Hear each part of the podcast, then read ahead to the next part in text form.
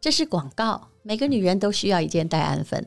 大家都很熟悉德国内衣品牌戴安芬，从一八八六年开始为女性打造贴身衣物，是女性内衣品牌中的经典。今年戴安芬全新的品牌主张 “It's personal”，一切随我，拥护女性展现真实的自己。戴安芬并将持续为女性从内而外、由心到身带来专属的舒适生活。戴安芬秋冬最新上市 Flex Smart 智能超弹系列，超弹力伸展设计，创造最舒适、放松、自在的穿着体验。我自己选的 Flex Smart 智能超弹系列的湖水绿色颜色，超级有质感。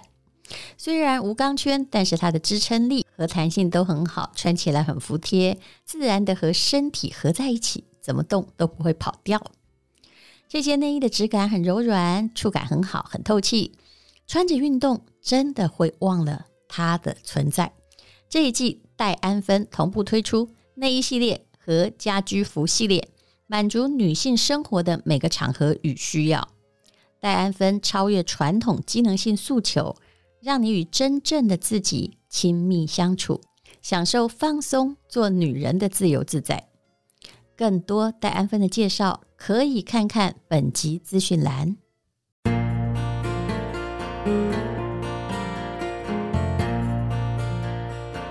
今天是美好的一天，我看见阳光灿烂。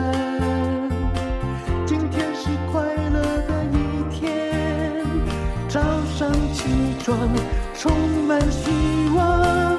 今天是勇敢。什么能够将我为难。今天是轻松的一天，因为今天又可以，今天又可以好好吃个饭。欢迎收听人生实用商学院。今天本来很强悍的大米要来讲他示弱啊，然后当然我之前呢也不太客气，我说你示弱，你这叫示弱。这叫哀嚎吧？啊，哀哀叫，哎，啊，我被塞啊啦，我白下啦。对，因为我觉得 很像我乡下那个老家里面那个那个我我曾祖母啊，我小时候还在，他给我最清晰的一句话就是，他每次在房间里面他说啊，我得被死啊啦，刚刚公料怎么你？我从他的呼声可以感觉到他求生欲望很强烈，他只是想要达到某种目的，必须要这样叫一叫，讨拍啊，是啊，讨拍很重要啊。好，那我要讲的那个示弱，其实我自己觉得啦，如果你本身是已经是很有能力的人，嗯，其实示弱会让你变得比较好相处，嗯，然后以及示弱，他那时候已经不是示弱，因为大家知道你很有才调，你很有本事，嗯，但是这时候你愿意放别人一马。它是显示你的宽大，对对，那对对啊，嗯、那你在比较没有能力的时候，你去示弱，是因为其实大部分的人讲好听叫好为人师啦，讲难听一点就是说，也不是多难听啊，就是说其实大部分人都是喜欢热心助人。那我在我书里面有讲到一篇哈，就是说每次啊，以前我们在训练记者的时候，嗯，我们都喜欢把那种很菜很菜的记者丢到立法院。嗯，因为立法院当中每一个立委都实在太爱上镜头了。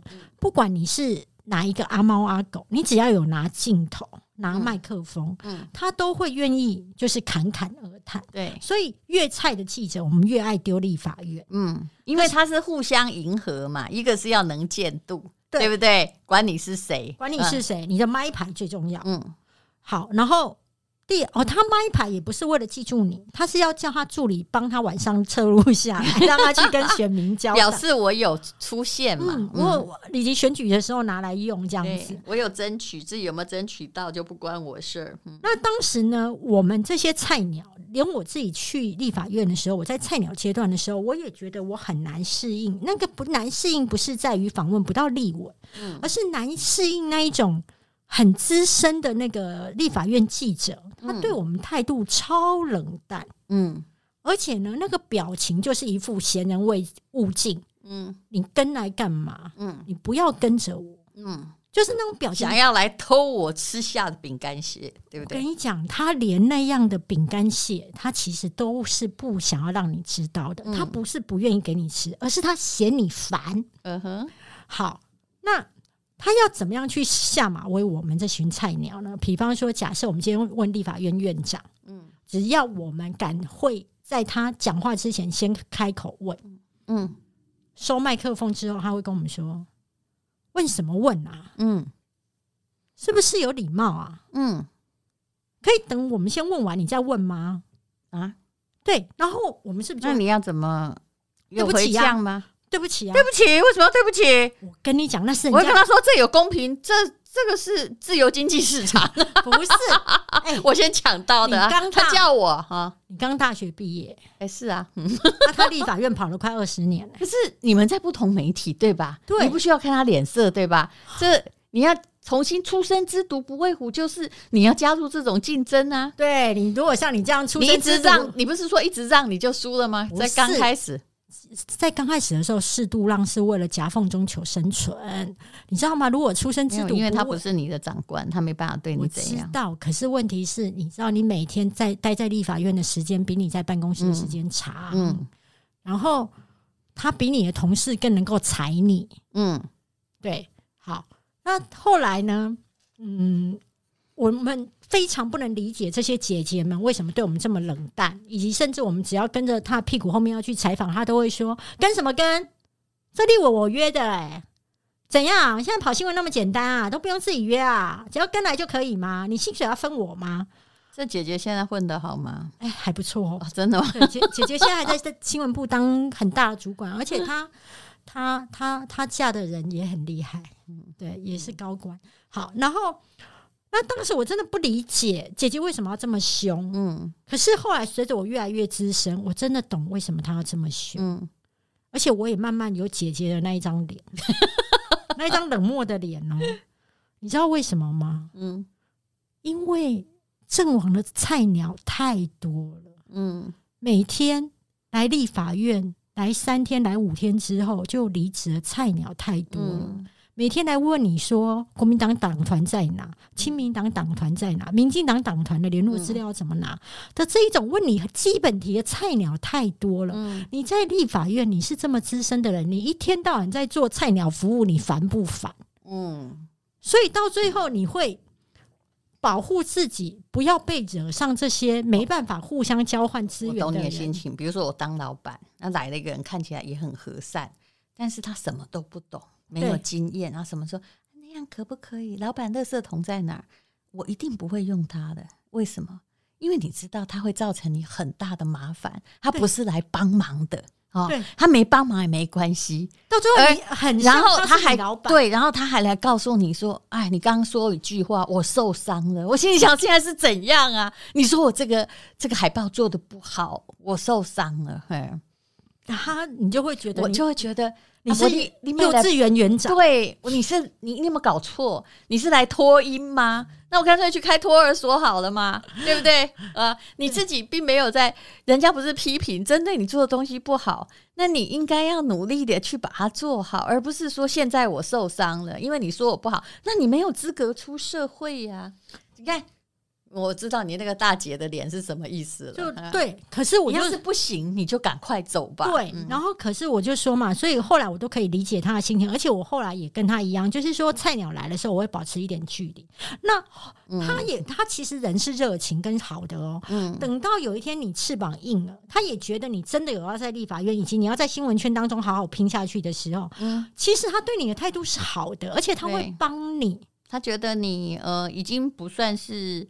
一只蚯蚓了，嗯，对对，所以我要说的是说，说当你职场上你，你对他可能有某一种相辅相助的可以做资源交换，是呀是呀。所以我要说，你到一个环境当中，如果你发现菜鸟。老鸟都对你有点冷漠，其实你不要太有玻璃心，你就要觉得说没有关系，我再多观察一下，以及我多累积一点实力，也许老鸟对我的态度就会不一样。那这种东西呢，你要把你实力增加，而不是在计较你给我的待遇不好啊。嗯、对，然后后来呢，我自己有在跑通告的时候，其实我也有另外一种感触，很多人都告诉你说。人的一生哦是没有没有所谓的公平，嗯。只有二十四小时的平等。嗯。但是我后来大家都认为时间很平等，学历很平等，但是后来我发现错了，连时间都不平等。因为我去录影的时候，那比如说假设今天你知道，比如说同时发五个通告五个来宾，嗯。一定有人是主秀，嗯。其他人就是 tablet tablet，就是搭话的。嗯。那如果主秀还没有来，嗯，这一场录影是不会开始的。是啊。那有人会去怪这个？如果你是小咖，然后人家都来了，人家是不会等你的，因对为对对这没有公不公平，因为你不重要啊。对，你是大咖，你的时间就是中央标准时间，你迟到没有人会怪你的。嗯然后你来了就是开始，嗯，你走了就是结束。对，但是如果你是小咖，你没有来，别人也不会等你。你看我们多乖巧，我们也从不迟到。那你是大咖当中又乖巧的，好不好？好，所以我那时候就体悟到说，当你是强者，嗯，你就是中央标准时间。哎，你没有听过以前那个一个综艺大哥说的话吗？嗯，他一刚开始站上去的时候，那个很多小弟在旁边，就是在实习，在那种歌厅秀时代。嗯然后就说：“哎，大哥，你怎么站在边边就开场了？”他就问这位大哥嘛，因为他正在想要当主持人。这位大哥说：“我在哪里？好，那个场子就在哪里。就算我在观众席开场，灯光也必须打在我身上啊。所以我在哪里就是舞台中央。你看这故事说的多好啊，对，就是当你有实力的时候，嗯什么东西都是会给你开特例的。嗯然后时包含连时间，那学历这件事情，其实我小时候会认为会念书，你确实会有保护伞。可是我念不好，我会认为可能就是因为我比较有一点过动啊，我就是很容易分心，我觉得什么东西都好有趣，所以我很难安静下来，好好的在念书。然后我就会觉得说，念书可能有跟有智商有关啊，跟专注力有关，跟什么有关吧？那就没办法，我就不是那块料。哎，后来我老我年纪大了之后，我看了一些社会事情之后，我发现说，哦，文凭这件事情也不是我想的那么公平哦。嗯因为我才了解到一件事情，文凭它是可以用钱买的，然后不仅是可以用钱买的，甚至可以用钱捐来的。如果你还要就是很认真的念书，然后拿到那个文凭，等一下哪里可以用买的？多者不不，这个也是公平啊。哈佛你也可以，如果你爸妈就是祖父都是哈佛，呃，你是比尔盖茨的儿子，假设你也一定可以念呐、啊。嗯，对啊，那他就会负责帮忙学校捐点钱嘛。对对对，所以我就对对说嘛，这个但无论如何，要会不会毕业还是你的造化。不是不是，我这个东西就很好笑，就是说第一名的同学回学校当老师，然后班上最后一名的这是史，丹佛的那个，对，嗯最后一名的在捐钱给学校。会当校董啊。对对对，然后校长在忙着讨好最后一名，然后再教训第一名当老师。其实这个也是 not always，不是这样啊。最后一名也有很烂的，对啊又没钱的。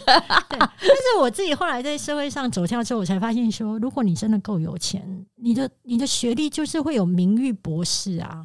名誉博士我们都知道不是博士啊。对呀、可是问题是，就是你觉得我会要一个你名誉博士？你不，用啊，因为你已经 你不屑，好不好？所以我的意思是说，我都觉得，因为你知道你是谁。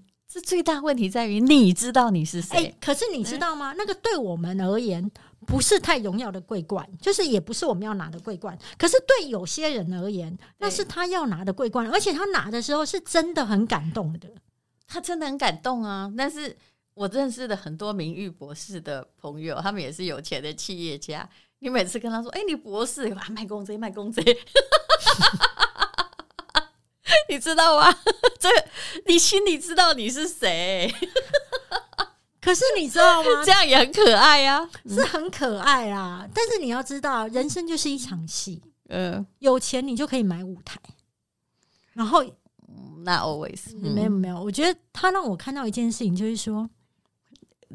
公道自在人心，你以后被拿你的东西，人家心里真的瞧不起，瞧不起，瞧得起，他不会告诉你。但我并不相信金钱这么万能，我很知道什么叫实际，什么叫虚荣？可是他如果是一个企业家，嗯，他去捐出一个学历，基本上社会上不对他不得实力。我看你是谁啊？李嘉诚，我觉得他就算小学毕业，他的名誉博士，我觉得应该理所当然。嗯，王永庆也是啊，没有明明博士，他也是王永庆啊。是啊，所以我要说的是说，说我觉得啦，就是如果你本身现在是弱者，嗯，你不要怪别人瞧不起你，是或是给你白眼，这是事实啊。要的是。让自己往上爬，对呀、啊，让所有的东西为你倾斜。你知道我挨过真的很多白眼呐、啊，但是就 我也都就说没有什么好算的。但是你要知道你是谁，嗯，还有就是说不要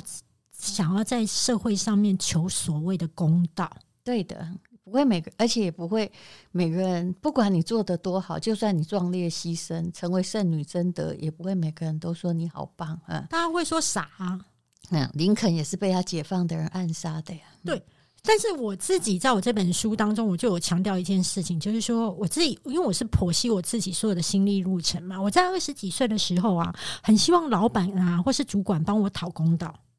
对。我我小时候也有这个心态，后来我觉得的确不成熟，啊，真的很幼稚哎，欸，真的很幼稚。你怎么会期待老板或是主管帮你讨公道？老板就是要找一个能够帮他解决问题的人呐，啊。我今天又不是来当你学校的老师，学校的老师都不见得帮你主持公道。然后我突然在二十几岁，那我到三十几岁的时候，我成为一个主管了。嗯，我手上有一些权利了。你知道吗？当你手上握有一些权利，跟你能够就是有一点本事的时候，我们的职场环境是很容易让别人很难受的，因为我们太容易张牙舞爪。然后我我太容易用我的呃，比如说口才啊，或者是说我的职位，我去要到嗯，我所谓的公道，或是给别人一点厉害看看，嗯，嗯让他下次不敢。可是我会觉得这样会毁掉我的人生。然后到现在我四十几岁，嗯，我突然会了解到一件事情：公不公道不重要，嗯，对，你把你自己过好就好。我跟你说，公道很难讨的。我们是黄种人，跟黄种人有什么关系？就是我的意思是说，如果你要来论人种的话，你跑到了欧洲社会，连黑人都歧视你。那个是别人的脑袋的观念，是无法改变的。有时候你一个人没有办法跟一个很宏观的星球在对抗，所以我们所能做的就是，你知道吗？君子自重啊。对，呃，因为别人怎么歧视你是他的事情，就好像很多网友。到你的脸书上来，你的书里面也有写嘛？哈，那你的可以强，他也可以示弱，就讲那些难听的话。对，他有来，他来歧视你，他来侮辱你，他视为那个是他的权利。当然，这是有时候会有刑责的问题。你们都卖给红金价俩丢，只是说你一定要说好。你不可以这样歧视我啊！你要去跟他抗争吗？不要，那个抗争没有意义。他的缺德始终是他自己的问题。对，嗯、而且何必要他不喜欢你是他的问题啊！你他可以不喜欢你啊啊！我就会觉得你就直接把他封锁就好了，而且你下去跟他对杠。你就是从神坛走下来，嗯、你就跟他一样打，你是笨蛋除非你想要利用我，我后来觉得说，你想要利用他的时候，你再跟他对杠吧，哈。对，所以我后来，比如说我以前遇到网友攻击的时候，我还会对杠。我现在就是完全不理他，你过来我就封锁你，嗯、你就感感觉自己多了一个写作材料。对对对，那我要问你一个问题，有关于示弱嘛？嗯，你刚刚又一直在讲到。公平对不对？其实我很不爱讲公平，公平我很知道说哈，这想这配粮票吗？对，就是啊啊，我诶诶、欸，你我常常会遇到很多厂商哈，我我来我跟你讲一个例子就好了。他呢就是做的皮包，他用的他觉得他用的皮跟爱马仕一样好。爱马仕一个可能他他会告诉你说，你看这爱马仕一个卖一百万，我这个才卖五万。大家都不买我，这不公平。你觉得他讲话有问什么问题？呃，那个不是皮革的问题了，是啊，好好好，那是附加价值、某种精神意义的问题，对不对？对，还有这个品牌使用感的问题，还有他投注了多少行销费去打造出来他的品牌价值。那如果爱马仕他搞了一个东西哈，他我知道他一千万也有人买，可是他如果就是他难道他如果搞了一个就是五百万东西而没人买，他能说这不公平？这不公平？我别的款式哦成本比较便宜都有人买，但是这个反而我这么认真，一个一个皮革匠做了十年哈，我才卖五百万，没有人买。还不是无聊嘛？可是很多商业的厂商不了解为什么？其实这是必走之争概念。心理学上有一个谬误，就是我刚刚过来卡喝啦，呃，嗯、我的我对我自己的物品，这是做过的实验。明明你的咖啡杯跟我的咖啡杯，对我的呢，就是估价比较高啊。你好，你投注了时间、心力、设计，因为那是我的，你投注所有的情感。所以有时候我们必须去意会，我是否对自己高估了呢？还有，那我问你，你的书里面也有写到重男轻女的家庭，是你需要去跟一个重男轻女的家庭抗争吗？其实我后来觉得没有必要啊，因为你知道，因为你在跟你爸妈脑袋里面的框架作战，而且你不会成功，你只能证明你很好。对，嗯、还有我自己会觉得这是两面刃，因为你不是家里最重视的那一个，你会除了自己会努力证明自己跟往上爬以外。还有一件事情，这是我到了大了之后，我才发现，其实家里因为对你期待比较少，对，所以你也比较自由。是呀，所以我两个哥哥都必须被我爸妈框住，按照他们要的路走。嗯，他们很难跟我爸妈说不，嗯、但我从小就一直不不不不不，我不要，我不要，我不要，不重不被重视有不被重视的快乐，对，而且有自由。嗯，我后来就回问我自己。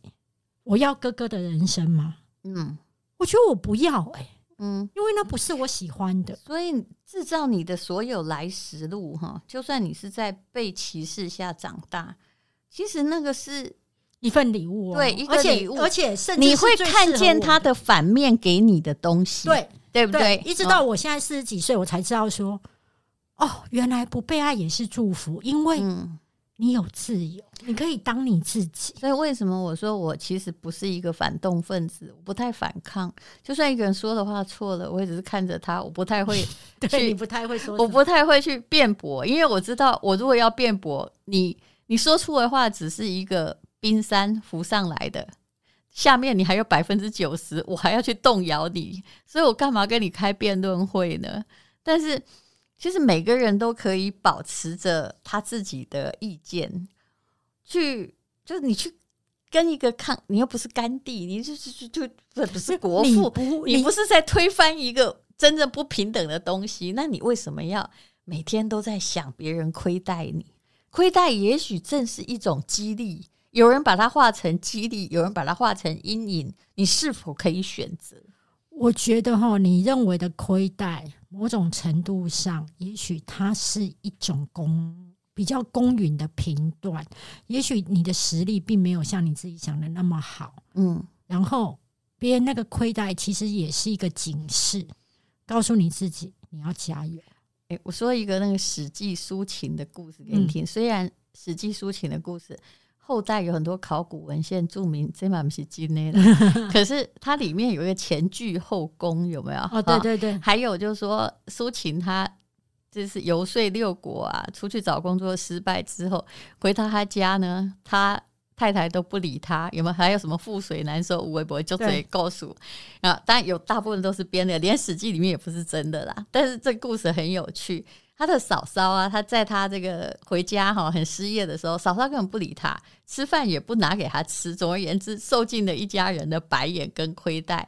可是当他佩戴六国相印，我必须说哦。考证这个司马迁写的也只是个小说，他佩戴没有六国相印，佩戴六国相印回到他家那个乡下的时候，就衣锦还乡的时候，结果他那个写的故事很有趣。他的嫂嫂看到自己的叔叔回来了，而且这叔叔就是他以前给他白眼最多的那一位苏秦，他就远远的看到他，他就跪着啪啪啪啪啪啪啪，然后扶到那个自己的小叔啊。对对对，面前就是说，哎呀，您这个呃，意思就是说，您这个衣锦还乡啊，我们觉得很高兴啊，什么什么。那苏秦的，我觉得这也不懂事，他就问嫂嫂说：“哎，你以前对我那样哈，为什么现在直接跪在我的面前？哈，对对，为什么是这样呢？”然后你知道他嫂嫂答什么吗？用白话翻出来来说，就是说：“哎，因为你以前很落魄啊，现在你你当高官，你有钱啦！你看，这是听起来很多人都觉得说：“哎呀，好现实的回答。”但我倒觉得这是一个乡下人最坦率的回答。没错啊，没错。他告诉你，这世界上啊就这样啊，呃，没错啊。所以我自己会觉得，不要怪别人给你白眼，你要去想想为什么你会弱到让别人处处给你白眼。嗯，但有时候，对啦，你说示弱也是挺好的。我也很会示，我也很会示弱。不过你 always 示弱，你的示弱是为了据点，你的示弱是为了据点一切，就是我不要再跟这烂事情纠缠，你可以了吗？你 对，对，对，对，但我不会说我错了哦。对，你知道，因为其实我不认为我错。你你不以为然的时候，你会讲说，哦。很有道理，但是你不没有，你应该是你的意思好像是说哦，有道理之类的。嗯，有道理，我基本上是觉得你还说的蛮有道理的。嗯，对。但是你你的那个大部分的示弱是我会说尊重你的选择。是为了结束这一切，因为你不想要让生命浪费在这件烂。因为因为你看见那个冰山下面那百分之九十，而且你知道改变。对，你觉得你再跟他讲一辈子，他都听不，那就算了，就让他去撞吧。你好像有点了解，嗯。对，因为我被你骂久，请证明，请用时间证明。就我，我有时候会讲一句话哈，你慢慢听，就说，请用时，我告诉你这个道理，因为百分之九十照你这样做的人都死了嘛，哈，嗯，都完蛋了。我就跟他说没关系啦，嗯，但是我希望你不要用时间证明其他的人都是对的。哎，不要证明这个呃，以上就是。成功的人好多 就都是对的，而你是错的。我我觉得啊，人生实用商学院有一个很棒的一个好处，就是因为淡如姐呢，她在看人世间的很多事情还有规则，她是抓抓那个逻辑跟抓更高的高度去看这个事情。然后很多时候你被骂一次呢，其实你是不会醒的。那假设呢？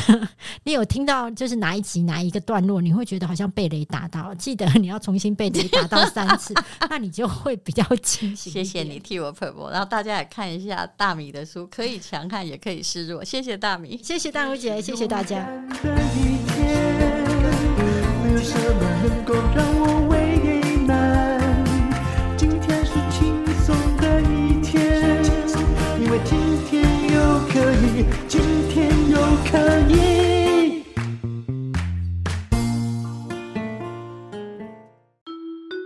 这是广告，这是独家优惠。我们的身体跟松鼠一样，一定会储备一些粮食来过冬。如果你到夏末没有恢复的话，那秋冬呢就会来不及，越来越臃肿。日本最受欢迎的国民补菜圣品青汁，补菜也就是补维他命 C 的意思。循环系统超顺畅，油垢不会再累积哦。那青汁有不少的品牌，我们这个品牌是上市贵公司利同生医股票代号六五三九所出品，你可以对它有信心。故事是这样的，这个总经理是我的好朋友，那我请他吃饭，几杯葡萄汁下肚之后，豪爽的总经理就说：“这样吧，我们来响应，用令人惊讶的价格来清我们的库存。”说是库存，其实这个青汁还可以喝八个月呢。其实他实在不急着清啊。他们决定要把价值八千块的青汁，总共八盒，特惠一七七六。当然你可以不要买那么多，你可以只买四盒。但是如果你买八盒的话呢，它不但特价呢，真的不到两折，还会送你三九八零的东西。送什么呢？就是很好喝的甜菜根。我本来是不喝甜菜的，但这家我敢喝，它是韩国的原装进口，所有的证书都有。本来每一包是一百三十块，现在一次送你三十包，也就是送你三九八零的甜菜根。我们公司的小编在组合上架的时候大叫说：“这一定是卖错了，怎么可能？”但是这就是嗯。喝了一瓶超级好的五大什么装的葡萄汁的结果，所以信守承诺推出来。你如果知道青汁，而且知道它可以恢复顺畅的话，那你就可以来看一下要不要采用它，来让你的身体的循环更健康。而且呃，一份总共四盒，本来四千只卖八八八，那么八盒只卖一七七六，还送三九八零的甜菜根。这个甜菜根真的很健康，很好喝，我非常喜欢。谢谢你，请看资讯栏的连接。